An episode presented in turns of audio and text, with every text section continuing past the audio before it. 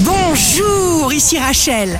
Demain, mardi 7 février 2023, bonne santé pour le Capricorne. Détendez-vous, relax.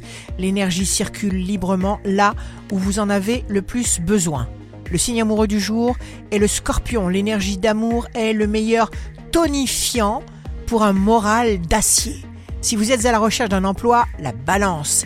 Il n'est jamais trop tard pour poursuivre quelque chose que vous voulez. Demain, le signe fort du jour sera le taureau. Restez ferme dans votre détermination. Ici Rachel, rendez-vous demain dès 6h dans Scoop Matin sur Radio Scoop pour notre horoscope. On se quitte avec le Love Astro de ce soir lundi 6 février avec le taureau. Il est temps d'instaurer la religion de l'amour. La tendance astro de Rachel sur radioscope.com et application mobile Radioscope.